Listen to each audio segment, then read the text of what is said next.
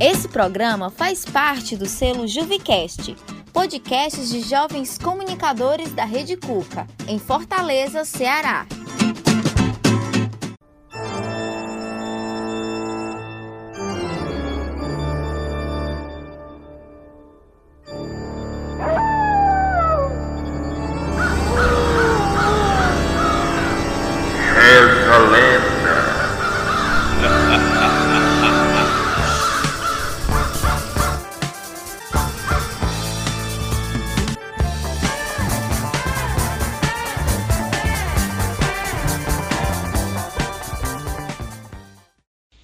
Susto, menino! O, o que é isso? Que- quem é você? Ca- Cadê seus pais? Eu moro aqui. Você não pode dormir aqui.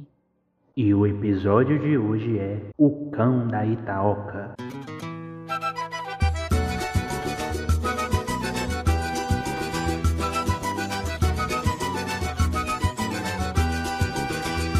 Durante a década de 40, o bar do seu Tião costumava receber viajantes de carroça com suas mercadorias, além dos seus frequentadores diários, alguns senhorzinhos da região que gostavam de beber e jogar cartas. Onde hoje seria entre o Grande Montes e a Parangaba, a região na época era conhecida pelo fornecimento de água potável, e era ali, na rua Romeu Martins, antigo beco da Itaoca, que ficava o bar do seu Tião, uma bodega simples de azulejos amarelados nas paredes e ovos cozidos para seus clientes. Já estava escurecendo e Zé Armando era vendedor de carvão. Andava na sua carroça de cidade em cidade, vendendo sua mercadoria. Em uma das suas paradas para passar a noite, Zé Armando resolveu tomar uma dose para se esquentar, lá no bar do seu Tião. Não demorou muito até que os velhos jogadores de baralho chamassem Zé para uma partida.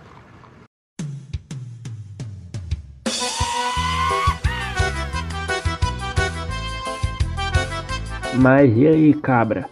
Tu faz o quê? Meu nome é Chico. Tô sempre aqui no bar do Tião. Eu sou vendedor de carvão e me chamo Zé Armando e eu deixei minha carroça ali fora, mas eu preciso de um lugar pra passar a noite. Você, por acaso, conhece algum cafofo? Ah, Meu filho, isso aí depende do quanto você tem pra oferecer, né? Aí é que tá, eu tô liso. Mas, mas vem cá, e, e aquela casa ali que parece abandonada? Vixe, se eu fosse tu, eu não ia lá não. Aquela casa ali diz que é o próprio cão, rapaz. Nesse momento, Zé Armando, que se orgulhava de dizer que era cabra macho, ficou curioso.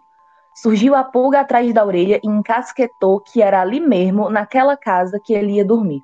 Chico, te conheci agora. Me desculpa, mas eu não acredito nessas coisas de capeta, não. Eu sou cabra velho, cabra velho do meio do mato mesmo. Isso não, isso não me assusta, não. Rapaz, já saiu até no jornal aqui da região. Pode perguntar pro Tião ou pra qualquer outro aqui nesse bar. Quando o capeta tá lá, a gente consegue ver os objetos tudo dançando. É fogão de ponta cabeça, é cadeira nas paredes, é garfo voando. Tô te dizendo, viu?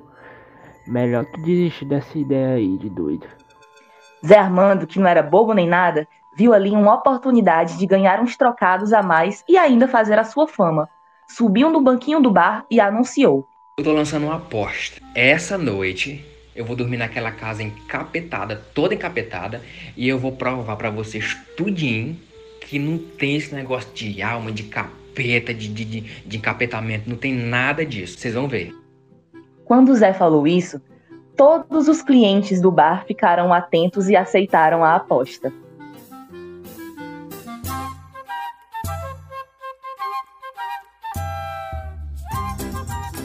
Uns diziam que ele não aguentava passar nem a noite.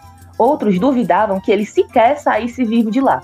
De qualquer maneira, as moedas estavam na mesa e seu Tião, a autoridade do bar, era quem estar lá de manhã para comprovar se Zé tinha ganhado ou perdido a aposta. Zé bebeu sua última dose, pegou suas trouxinhas de roupa com lençol, sua carteira de cigarros e uma caixa de fósforo. Era o que ele bem precisava para dormir tranquilo. Ao entrar na casa, ele realmente percebe algo no mínimo estranho. Havia uma forte corrente de ar, que não se sabia ao certo de onde vinha. Zé Armando teve um arrepio e tomou o primeiro susto ao ver uma criança. Vai embora. Você não pode dormir aqui. Que susto, menino! O, o que é isso? Que- quem é você? Ca- Cadê seus pais? Eu moro aqui. Você não pode dormir aqui. E por que não? Você vai apanhar. Pois eu quero é ver se tem algum cabra macho suficiente para bater em mim. Eu quero é ver. Quem vem dormir aqui sempre apanha. A casa era realmente muito escura e Zé Armando se ajeita para dormir.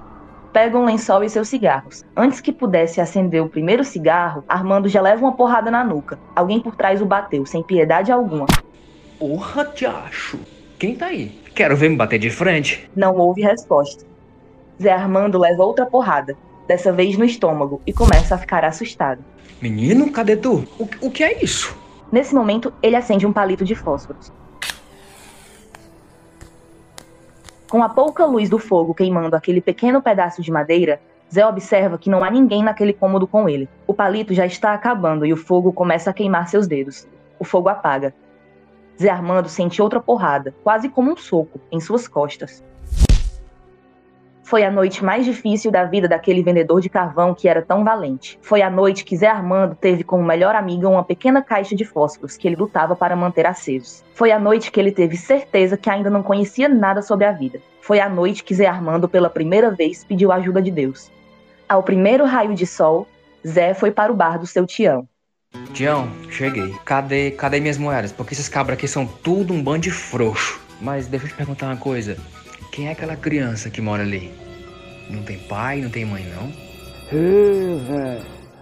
Não tava era bebê, macho. Não tem criança nenhuma ali naquele mausoléu não, rapaz. Só o capeta. Eu acho que tu assustou foi o bicho, né? Ô, macho doido. Zé Armando confirmou. Disse que devia estar era zonzo mesmo. Disse que ainda tinha dormido como um bebê e que nunca tinha visto gente tão frouxa para ter medo de uma casa. Pegou seu saco de moedas e sua carroça com carvão, mas na saída, Zé Armando agradeceu a Deus e prometeu que nunca mais voltaria naquele lugar. Ele tinha certeza que foi o próprio cão quem botou a Itaoca no mapa.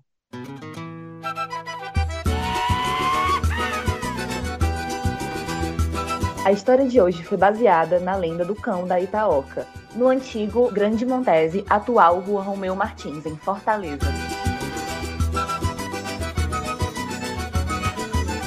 Roteiro Clarobas. Locução Clarobas, Zé Vitor e Jairo Oliveira. Edição Zé Vitor. Apoio Rede Cuca.